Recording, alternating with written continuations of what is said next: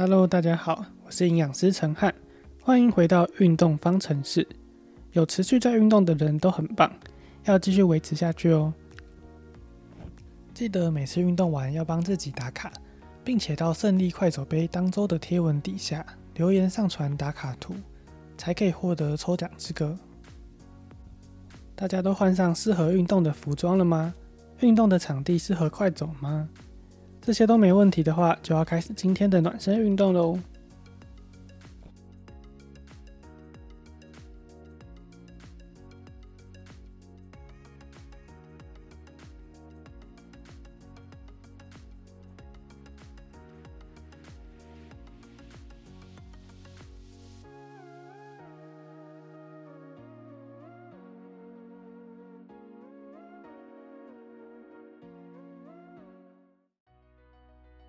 暖身运动要开始喽！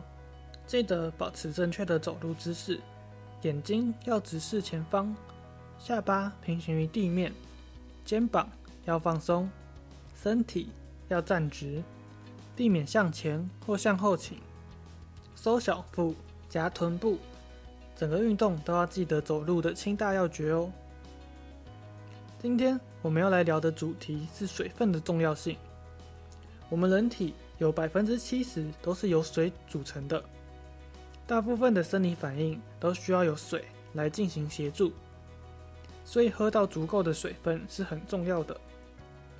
如果长期水喝不够的话，可能会造成我们容易疲劳、排便不顺畅、抽筋、泌尿道感染等问题。所以说，喝到足够的水分是很重要的事情。但是对于正在透析治疗的人来说，水分的控制也非常重要。最好的计算方法就是将前一天的排尿量再加上五百 CC，这样的水分才是最适合自己的量。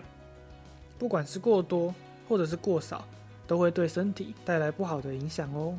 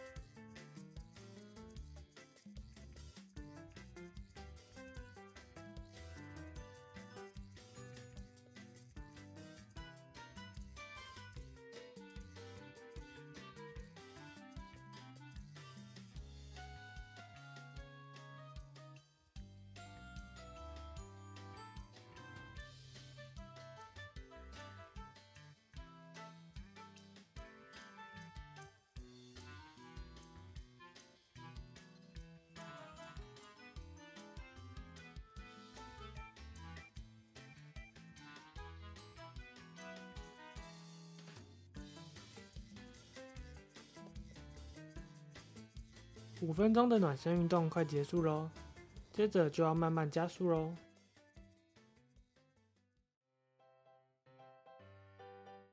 接下来要开始快走喽，让我们慢慢把速度增加到自觉运动量表的十二到十三分，也要记得搭配我们的呼吸控制，用鼻子吸气，嘴巴吐气，然后要记得走四步是吸气，再走四步是吐气。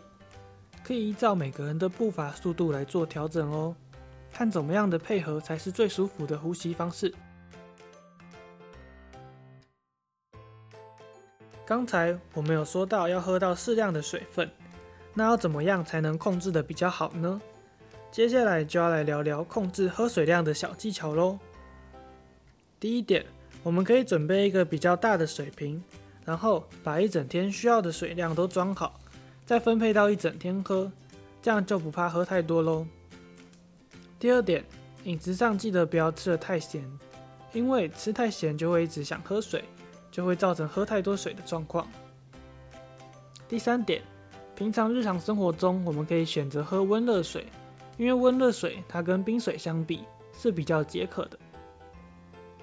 第四点，可以尝试在水里面加几滴的柠檬汁，也是一个解渴的好方法哦。记住以上四点，就可以帮助我们控制水分的摄取喽。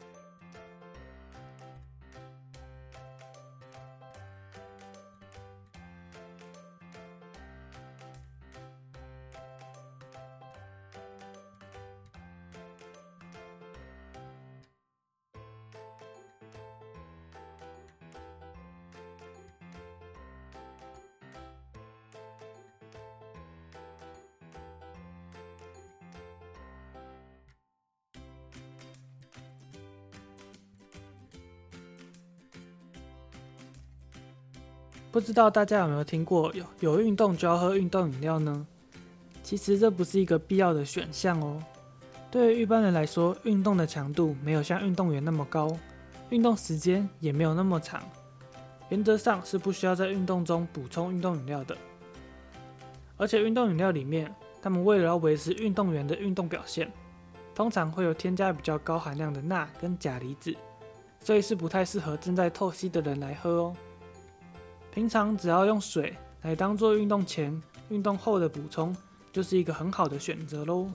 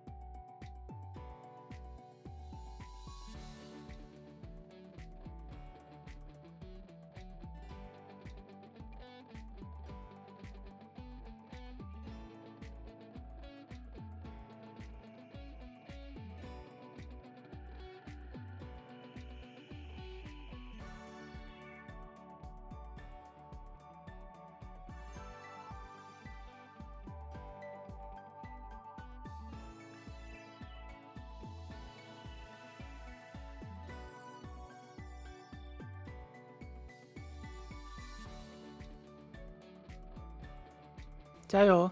我们还剩下五分钟哦。适当的调整我们的呼吸步伐，让这次的快走可以顺利的完成哦。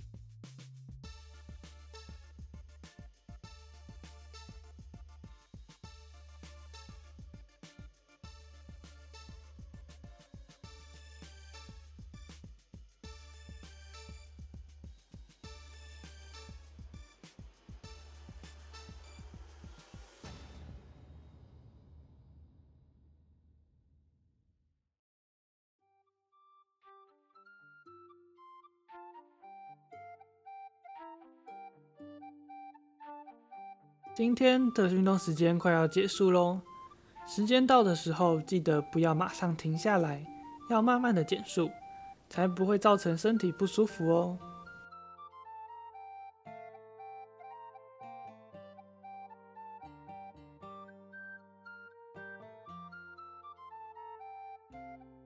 恭喜大家完成二十分钟的快走运动让我们再慢慢走五分钟。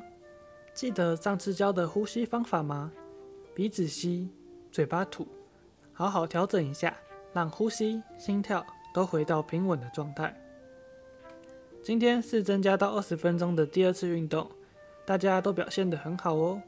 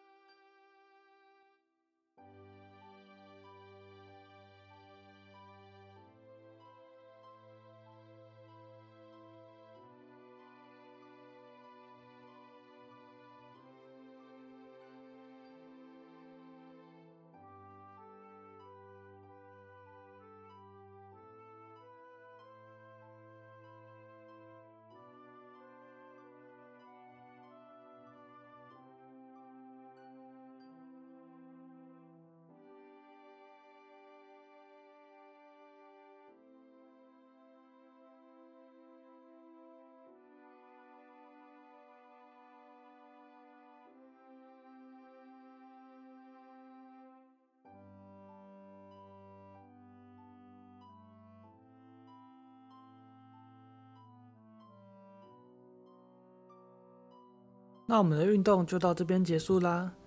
最后要记得再做伸展运动，让我们肌肉可以得到适当的舒缓。那我们就下次见喽。